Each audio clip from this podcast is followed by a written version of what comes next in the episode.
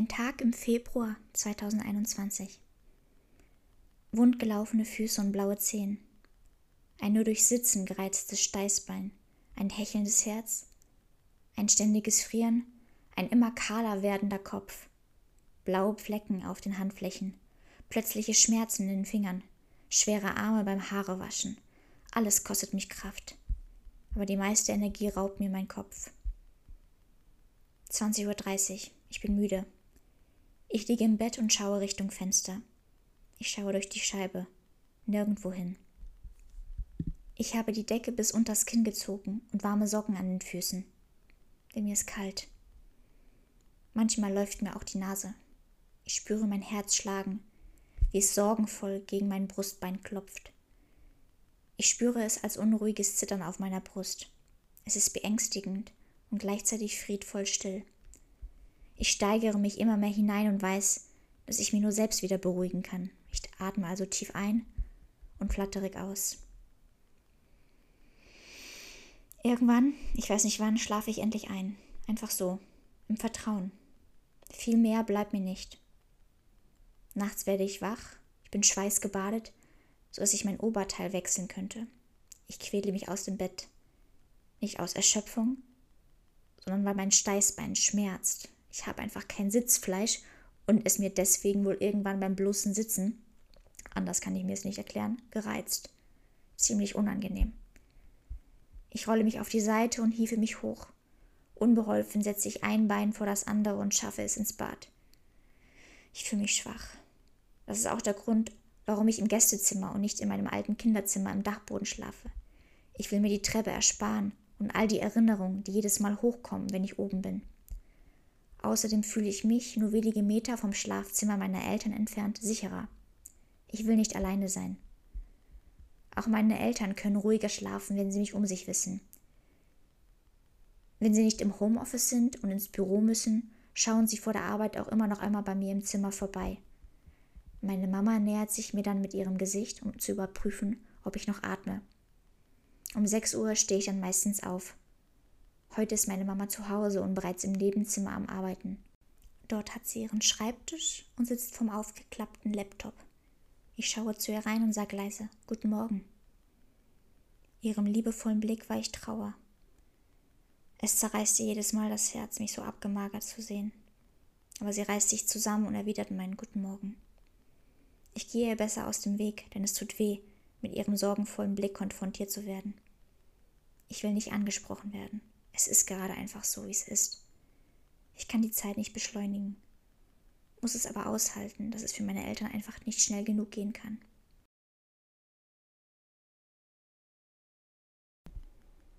Heute möchte ich euch mitnehmen in das Jahr 2021. Es ist Februar. Mir ging es körperlich und mental sehr, sehr schlecht und rein an einer Zahl bemessen lag ich auf jeden Fall im kritischen Untergewicht. Man kann sich vorstellen, wie schrecklich abgemagert ich ausgesehen haben muss. Und wenn ich heute Bilder aus der Zeit sehe, dann ähm, weiß ich auch, dass ich mich zu jedem Zeitpunkt nicht so schrecklich dürr gesehen habe. Zwar konnte ich mich nicht mehr im Spiegel ansehen, aber so schlimm wie jetzt mein Eindruck aus dieser Zeit ist, habe ich es damals nicht empfunden. Das heißt, die eigene Wahrnehmung ist total verzerrt. Ich hatte kaum noch Muskeln.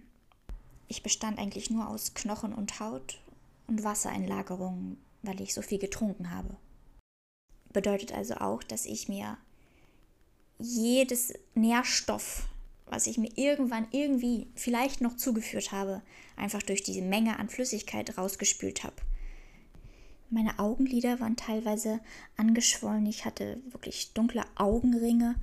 Und ähm, was man häufig auch mit der Krankheit in Verbindung bringt, sind die typischen Hamsterbäckchen. Und das liegt daran, ähm, dass im Bereich des Gesichts es häufiger zu Schwellungen kommt. Genauer gesagt der Speicheldrüsen. Und deshalb entstehen diese sichtbaren Hamsterbäckchen. Auffällig waren auch ja, die Flecken auf meiner Handfläche, Druckstellen, teilweise Wunden und äh, ich habe mich gefragt, woher diese kommen. Habe danach recherchiert, und ähm, herausgefunden, dass im Bereich des kritischen Untergewichts es häufig zu dermatologischen Veränderungen kommt. Diese blauen Flecken und wunden Stellen hatte ich aber nicht nur an den Handflächen, sondern insbesondere auch an den Füßen. Ich hatte wundgelaufene Zehen, weil ich über 10.000 Schritte am Tag gesammelt habe. Und äh, teilweise hat sich das sehr entzündet, dass ich Antibiotika nehmen musste, aber es hat auch nicht wirklich gewirkt. Also ähm, das war wirklich ein sehr, sehr zäher Prozess, bis sich das so langsam wieder verbessert hat. Aber die Gefahr bestand einfach, dass die Entzündung in den Knochen hineinwächst ähm, oder hineinwandert und dadurch der C potenziell auch amputiert werden müsste. Das hat mich zumindest kurzzeitig ähm, ja, beunruhigt, aber auch nicht davon abgehalten, am nächsten Tag wieder meine Schritte zu sammeln. Hauptsache gut bandagiert, dass ich da irgendwie schmerzfrei durchkomme. Ich weiß noch, wie ich teilweise morgens und abends jeweils 30 Minuten damit beschäftigt war, meine Füße vorsichtig zu waschen. Es hat wie Hölle gebrannt. Dann musste ich sie desinfizieren, mit einer Betadonna-Wundsalbe eincremen, neu bandagieren. Und das jeden Tag, weil wichtig war, dass einfach keine Bakterien da drankommen und eben letzten Endes nicht den Knochen angreifen.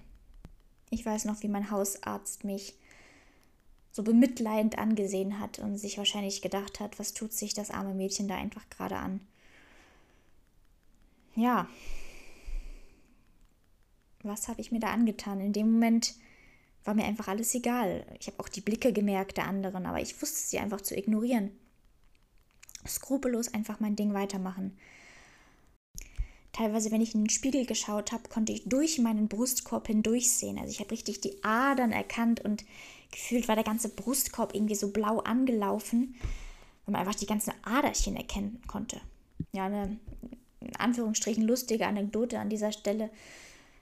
Ähm, mein Hausarzt meinte, ich wäre ein perfektes Ultraschallmodell, weil man durch ja, den geringen Fettanteil wunderbar mit dem Ultraschallgerät meine Organe betrachten kann. Das heißt, ich hätte mich durchaus als Model für die Krankenhäuser bewerben können, wo die Studenten dann an den Patienten einfach mal durch den Körper leuchten, um zu lernen, wo an welcher Stelle im Körper welches Organ liegt. Ja. Und eben dieser geringe Fettanteil, die fehlenden Polster, besonders am Po, waren einfach der Grund, dass ich teilweise kaum noch sitzen konnte. Und mir allein durchs bloße Sitzen mein Steißbein gereizt habe.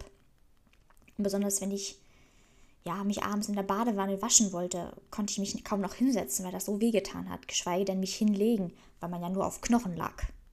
Was mich auch sehr beunruhigt hatte, war der extreme Haarausfall. Der kam zwar mit zwei, drei Monaten Verzögerung, das ist häufiger so, dass man, auch wenn man Traumata durchlebt, dann erst zwei, drei, drei Monate später einem die Haare ausfallen. Und das hat eigentlich gepasst, weil etwa Mai 2021 ähm, fielen mir wirklich zwei Drittel meiner Haare raus. Und ich hatte teilweise eine sehr hohe Stirn, weil einfach der ganze Ansatz weg war. Also es war wirklich erschreckend und ähm, ja, umso kränker sieht man natürlich in dem Moment aus. Das waren jetzt alles objektive Merkmale, aber wenn ich subjektiv beschreiben sollte, was ich gespürt habe, wie ich mich gefühlt habe, war es vor allem mit der Zeit vermehrte Antriebslosigkeit. Ich fühlte mich müde und schwach, schwerfällig, demotiviert, wollte kaum noch aufstehen, ich hatte Muskelschmerzen, durchgehend kalte Hände und eine laufende Nase. Ich war allgemein sehr kälteempfindlich, nicht nur weil ich nichts an mir dran hatte, sondern einfach auch weil mein Kreislauf derart in den Keller gerutscht war. Alles fiel mir vermehrt schwer, das Treppensteigen. Ich spürte ja, wie mir teilweise auch die Luft fehlte und das kannte ich so gar nicht von mir. Mein ganzer Körper lief einfach auf Sparflamme, alle Prozesse wurden aufs äußerste reduziert. Meine Verdauung lief zwar, aber es war mehr ein Zwischendurchfall und Verstopfung und vor allem auch viel Blähungen. Und ich kann mich noch sehr genau erinnern, wie ich teilweise ja den Stuhlgang erzwungen habe, weil ich mich danach immer leichter gefühlt habe. Aber was soll da auch ausgeschieden werden, wenn man von oben nichts dazu gibt? Ich hätte mich natürlich auch nach oben hinweg entleeren können, erleichtern können, aber tatsächlich habe ich mich nicht einmal übergeben. Also eine klassische Bulimie hatte ich nicht. Ich weiß nur, wie ich es einmal versucht hatte, weil ich mich so überfüllt gefühlt habe. Aber eigentlich habe ich mich auf meine Abende gefreut. Ich habe tagsüber geleistet, um mich dann zu belohnen. Aber womit ich mich belohnt habe, das war ja äh, alles andere als Soul Food. Das war irgendein Volumenfood, mit dem ich mich gefüllt habe und das nicht alles andere als glücklich gemacht hat, weil eigentlich nach jedem Essen ich das Gefühl hatte, okay, ich muss diese zugeführte Energie irgendwie wieder verbrauchen. Und das graute mir dann schon vor dem nächsten Morgen, weil ich wusste, dann muss ich mich wieder aus dem Bett hieven, um meine Kilometer zu sammeln, die Energie irgendwie zu verbrauchen, aber ich war ja nie in irgendeinem Überfluss, ja. Ich hätte gar nicht gar nichts ansetzen können. Ich war ja längst im äußersten Defizit. Aber gefühlt war jede zugeführte Mahlzeit zu viel. Und deshalb musste diese abgearbeitet werden. Ja, was kann ich noch zu meiner Krankenakte sagen? Ähm, essentiell notwendig für die Gesundheit ist natürlich ähm, der Hormonhaushalt. Und man kann sich denken, dass ähm, ich eigentlich schon seit Jahren vergebens auf meine Menstruation warte. Und das hat natürlich auf der einen Seite auch ähm, ja, der Leistungssport mitzuverantworten. Ähm, aber ich bin überzeugt, dass man auch mit Leistungssport seine Menstruation regelmäßig haben kann. Aber bei mir kamen zwei Dinge aufeinander. Das heißt, die Mangelernährung plus der Leistungssport und damit habe ich mich einfach in den Keller gewirtschaftet. Ziel ist es also, dass der Körper wieder einen zweiten Menschen ernähren könnte. Aber weil er es nicht kann, spart er an dieser Stelle und will das potenziell Neugeborene schützen, dass er eben nicht genauso wie ich selbst unterernährt wird, sondern erst wenn ich stark und fit genug bin, mich selbst zu ernähren und dann auch das Potenzial habe, einen zweiten Menschen zu ernähren, wird auch die Menstruation wiederkommen und das ist das Ziel. Natürlich mache ich es mir durch den Sport aktuell schwerer, weil ich eben nicht nur ein Traumata zu verarbeiten habe und immer noch physisch regeneriere, sondern trotzdem täglich mich dieser körperlichen Belastung stelle. Und zugegeben, das ist eine Baustelle, an der ich feilen muss, aber auf der anderen Seite hilft mir der Sport regelmäßig zu essen und damit hilft es mir auf der einen Seite mich wieder aufzubauen. Auf der anderen Seite verzögere ich den Aufbau dadurch, wobei ich auf der anderen Seite wieder durch den Sport meinem Körper auch die Reize gebe, Muskulatur aufzubauen. Und da ich meinen Körper durch die Nahrung wieder das entsprechende Baumaterial gebe, kann er Muskulatur aufbauen, im Gegensatz zu damals. Und diese Muskulatur ist essentiell notwendig, damit ich meine geschwächten Knochen einerseits gut beschütze und muskulär abfeder tatsächlich, falls ich mal stürze. Aber auf der anderen Seite ist der Sport, speziell das Krafttraining, notwendig, also die Zug- und Druckbelastung, damit der Knochen ähm, einen Anreiz bekommt, sich zu festigen. Denn bei mir wurde leider mit jungen 29 Jahren eine Osteoporose diagnostiziert, besonders im Lendenwirbelbereich. Aber Gott sei Dank, was die Ergebnisse gezeigt haben, ist die Grundstruktur nicht angegriffen. Das heißt, der Knochen ist belastbar, nur die Stellen zwischen diesem Grundgerüst, sage ich mal, ist leer. Und mit entsprechender Supplementierung, mit entsprechender Ernährung ähm, habe ich die Chance, diese wieder zu füllen und den Knochen wieder stabiler zu machen. Und das ist das Ziel. Alles Mögliche in mir ähm, wieder auf den Damm zu kriegen, reversibel zu machen, ähm, was ich mir ja, kaputt gemacht habe über die Jahre. Und das ist auch der Grund, warum ich jetzt im April 2022 mit Calisthenics angefangen habe. Calisthenics ist zwar in erster Linie ein ja, Sport, wo man mit dem eigenen Körpergewicht arbeitet, aber auch verstärkt mit der Zeit, wenn die Grundübungen sauber ausgeführt werden, Gewichte hinzukommen. Und diese sind halt wichtig für diese Druck- und auch Zugbelastung, die man dann ähm, auf den Knochen auswirkt, damit dieser eben angeregt ist, sich zu festigen der Ausdauersport ist natürlich ähm, gerade was den Verbrauch anbelangt kontraproduktiv, aber ich denke, dass ich da ein gesundes Maß gefunden habe, beziehungsweise ein geben und nehmen, sodass der Sport als solches, der Ausdauersport, machbar ist. Aber ich weiß, dass ich ihn immer noch zu intensiv betreibe und dass an dieser Stelle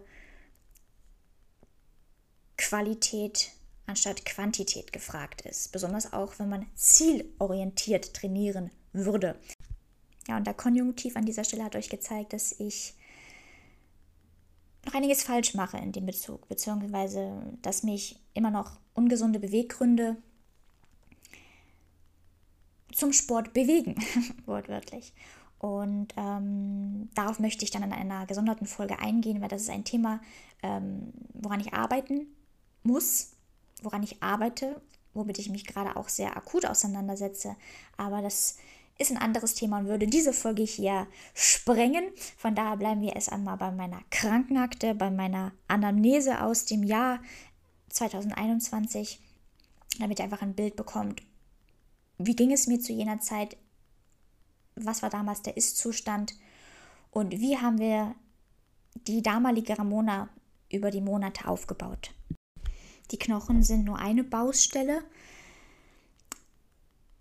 Und der Grund für diese Osteoporose liegt einfach in dem Mangel an Östrogen.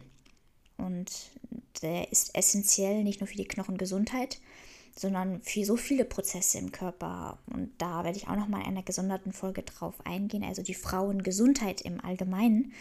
Ähm, ja, und man kennt es aus den Wechseljahren wo der Östrogenspiegel sinkt und damit auch die Knochen in Mitleidenschaft gezogen werden können und es da umso wichtiger ist, dass man durch entsprechendes Krafttraining ähm, entgegenwirkt und den Knochen immer wieder die Anreize gibt, dass er sich festigt, dass er Knochenzellen einbaut und nicht abbaut. Und diese Situation kann man eigentlich auch gerade mit meiner vergleichen. Ein Knochenbruch im Jahr 2019 hat eigentlich schon gezeigt, dass ich ähm, geschwächte Knochen habe. Ähm, denn ich hatte mir beim Training, gut, ich habe es damals damit gerechtfertigt, dass ich einfach falsch trainiert habe, aber wie die Ergebnisse gezeigt haben, lag es tatsächlich an der geschwächten Knochenstruktur. Also ich hatte bereits eine Vorstufe der Osteoporose, die man als Osteopenie bezeichnet.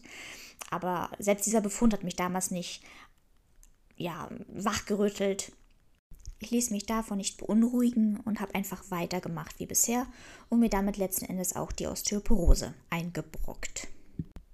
Und ein weiterer sehr entscheidender Eintrag in meiner Krankenakte ist der Aufenthalt in der Schönklinik Bad Bramstedt.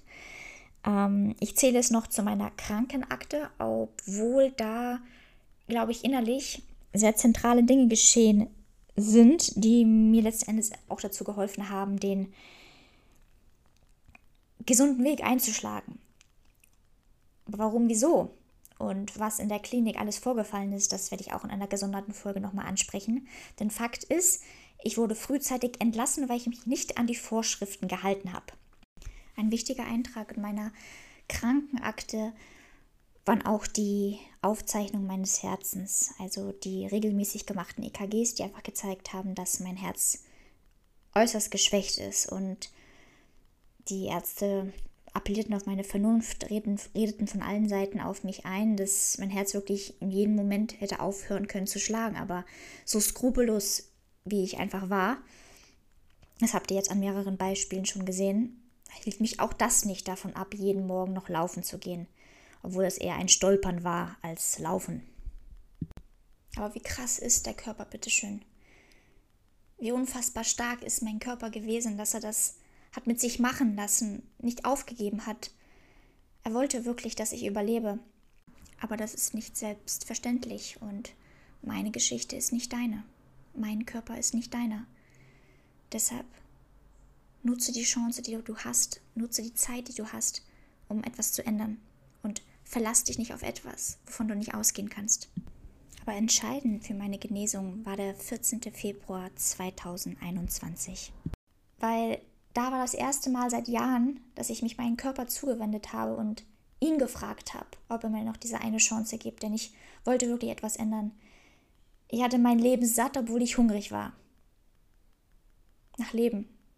nach mehr. Aber ich wusste, dass ich das nicht alleine schaffen kann.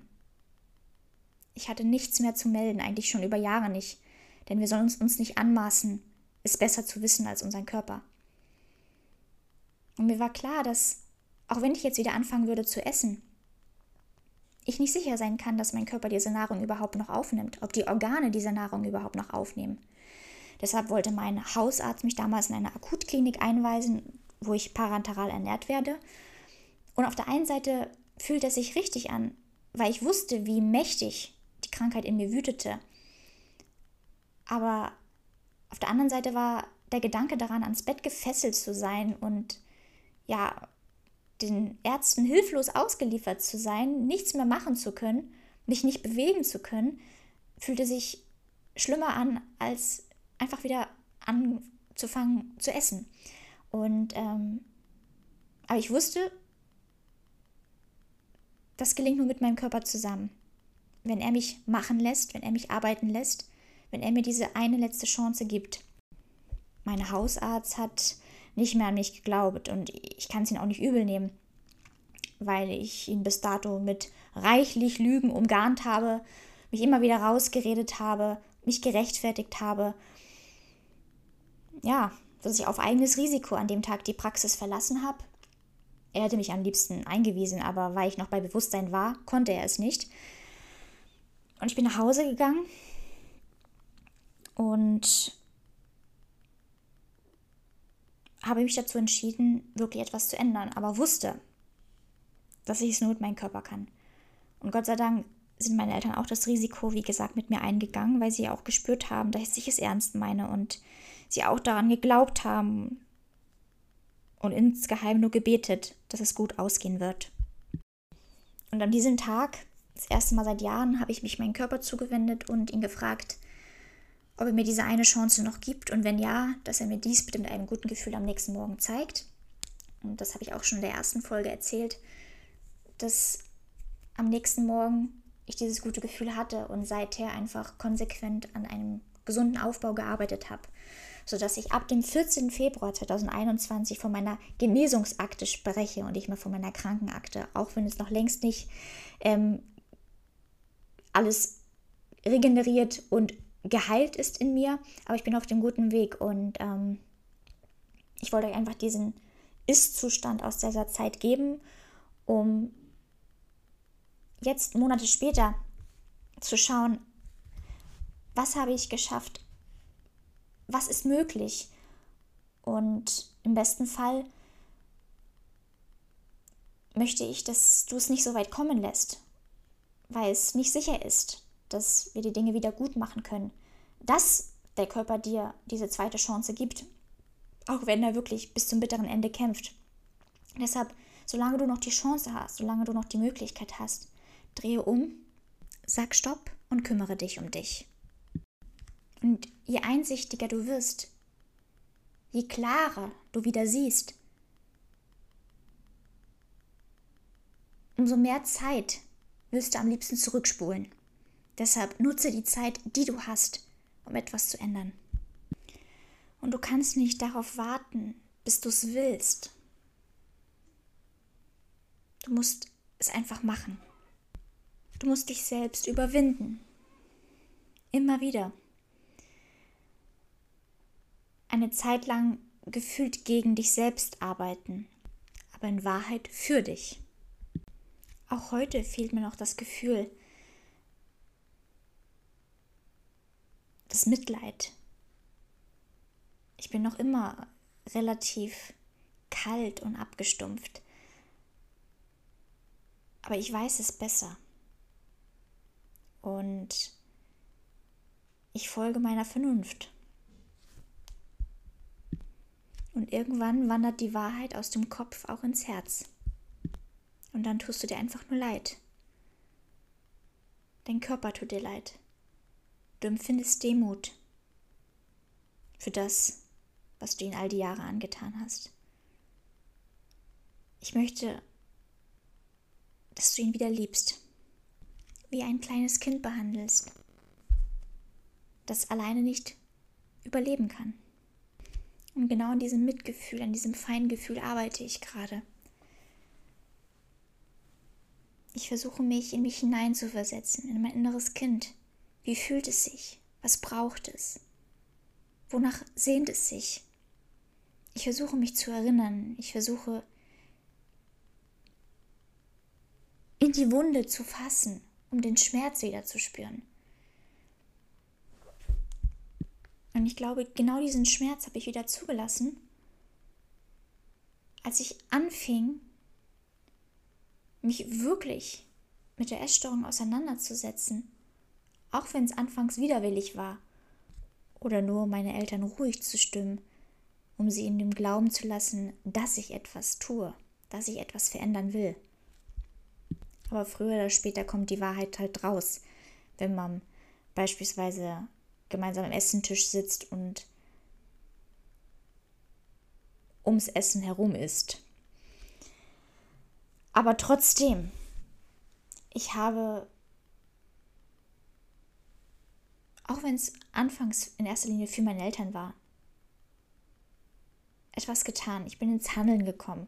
Und ich glaube, allein durch diese Konfrontation immer wieder mit meinem Problem habe ich unbewusst meinen Körper damit konfrontiert, dass ich es mit einem Problem zu tun habe. Dass die Essstörung mir nicht gut tut. Dass da etwas ist, was mir im Weg steht. Oder zwischen meinen Eltern und mir. Und genau darin lag halt das Problem. Ich wollte und konnte mich nicht für eine Sache entscheiden, aber letzten Endes musste ich das. Und zum Glück habe ich mich für meine Eltern für die Liebe entschieden.